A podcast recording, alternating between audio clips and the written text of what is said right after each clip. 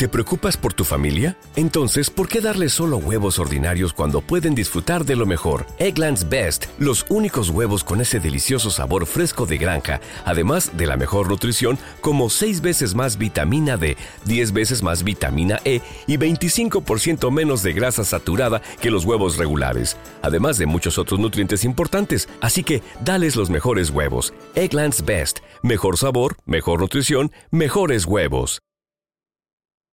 Hablabas de tu faceta de, marino. Hace poco eh, hablaba con, no sé si le conoces, Usman Umar. Es un chico ganés que tiene una, una ONG, Nasco Feedings, que su testimonio es, eh, es impactante, ¿no? Porque es con 13 años eh, dejó, su, dejó su pueblo, su tribu de Ghana para estar durante 5 años intentando atravesando media África para, para, llegar a España, ¿no? Y cuenta todo su periplo y aquí aprendió el idioma, tuvo la suerte también y, la providencia de encontrar una, persona, una persona también, un matrimonio que la acogió, creó su propia, estudió sus carreras, creó su propia ONG y ayuda a Ghana desde dentro. Em, y él viajó en patera varias veces, vio morir a muchísima gente y, y yo fíjate que desconocía esa realidad de los viajes en patera. Tú, eh, en todas esas travesías eh, por el mar, ¿habéis tenido alguna experiencia con algún barco a la deriva, con algún náufrago, con alguna patera en mitad de pasándolo mal? Como lo hemos visto y a nosotros mismos nos, nos, han confundido. Y me acuerdo cuando veníamos en una carabela, no en una carabela, perdón, en una canoa, con, con diez indígenas y cuonas, que fuimos al origen donde se hacían las, las canoas como hace seis mil años y nos fuimos al Caribe, que ya habían desaparecido esas técnicas y remamos con ellos en colaboración plena, como así lo hizo Diego Méndez en el año 1503, el estrecho de los, de los vientos, desde Jamaica hasta Haití República Dominicana.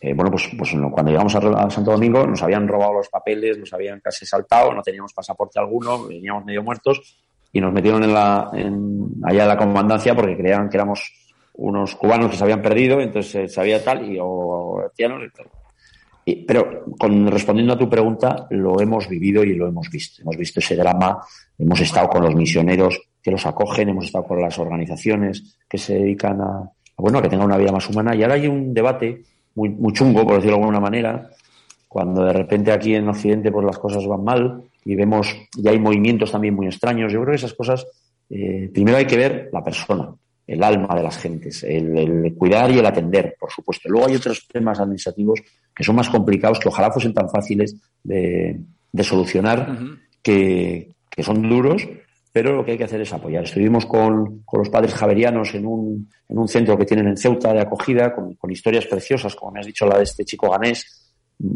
con historias duras, pero, pero en el fondo esperanzadoras yo creo que cuando la gente va de buena, con buena voluntad, en ningún sitio eres extranjero desde el punto de vista malo. O sea, si tú cuando quieres aportar, cuando quieres mejorar, no, pero lo malo pues son esas otras cosas que ya se van, se van mezclando, esas políticas dichosas, esa, esa parte mala del hombre que si verdaderamente existe.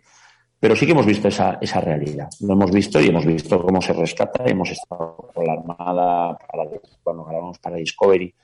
Eh, Hemos estado en África y hemos visto esas caravanas, por supuesto.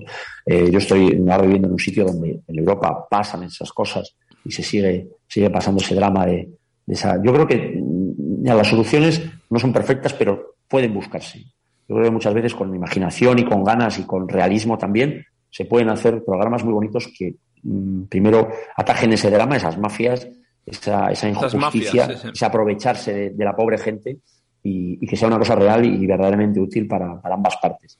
Porque las cosas cuando, cuando se van de madre, cuando se desordenan y cuando se utilizan políticamente, al final eso ya pues, pues se desnaturaliza lo que son las cosas. Yo creo que ahí hay historias humanas muy, muy bonitas, con gente muy buena, y luego también una parte no tan bonita, no tan buena, que verdaderamente afecta y, y que genera malestar. Pero bueno, eso es un debate. También hay que afrontar las cosas, es parte de la aventura, parte de la vida.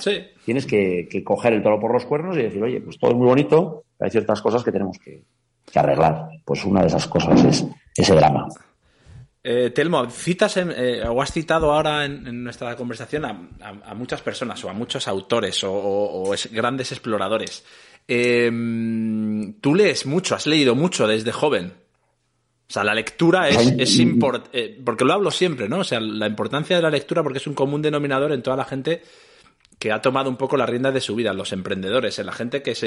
Eh, la lectura es fundamental.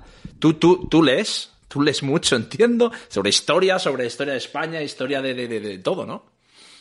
Mm, a, a, ver, nos interesa todo. mamá nos, nos, educó en la lectura, nos dijo que al final es ese famoso eh, verso de Quevedo, eh, alejado en la paz de estos desiertos, con pocos pero doctos libros juntos, vivo en conversación con los difuntos y escucho con mis ojos a los muertos. En el fondo, leer no es ni más ni menos que eh, beber de las fuentes directas de una tradición empírica, donde gente especial, porque ya una gente que se sienta enfrente de, una cuartilla y empieza a escribir lo que a él le ha parecido o lo que le han contado, pues es parte de, del, legado que te queda, de lo que tú quieres, la mayor riqueza que tú quieres donar a las nuevas generaciones. No les dejas dinero, les dejas sabiduría, les dejas lo que hay. En fondo eso es, eso es ser, eso es leer. Leer es enterarte de las cosas mm, que otros, a través del acierto error, han verificado y ahorrarte un camino muy, muy amargo a veces hmm. para llegar a ese conocimiento y a esa, al final, adaptarlo a tu manera de ver. Con eso no te quiero decir que yo sea un erudito ni que esté todo leyendo, porque, pero sí que, sí que es un mundo interesante que hay que cultivar más. Y las nuevas tecnologías estas del Internet, de, los dichosos móviles, pues nos quitan mucho tiempo para lo que antes leíamos. Pero bueno, hay que, siempre hay que tener una buena ¿Tienes algún, algún libro eh, sobre algún aventurero, sobre alguna historia que que recomendarías? ¿O algún libro incluso que recuerdes de pequeño? Joder, me gustó Robinson Crusoe, no lo sé. ¿Alguno...? Joder, es que me, gustaron muchísimos, me gustaron muchísimos, ¿no? No te podría decir uno. A mí, hombre, pues un clásico, un clásico. De Zalacaín el aventurero, el, capitán chimista, pues. ¿Te está gustando este episodio? Hazte fan desde el botón apoyar del podcast de Nivos. Elige tu aportación y podrás escuchar este y el resto de sus episodios extra. Además, ayudarás a su productor a seguir creando contenido con la misma pasión y dedicación.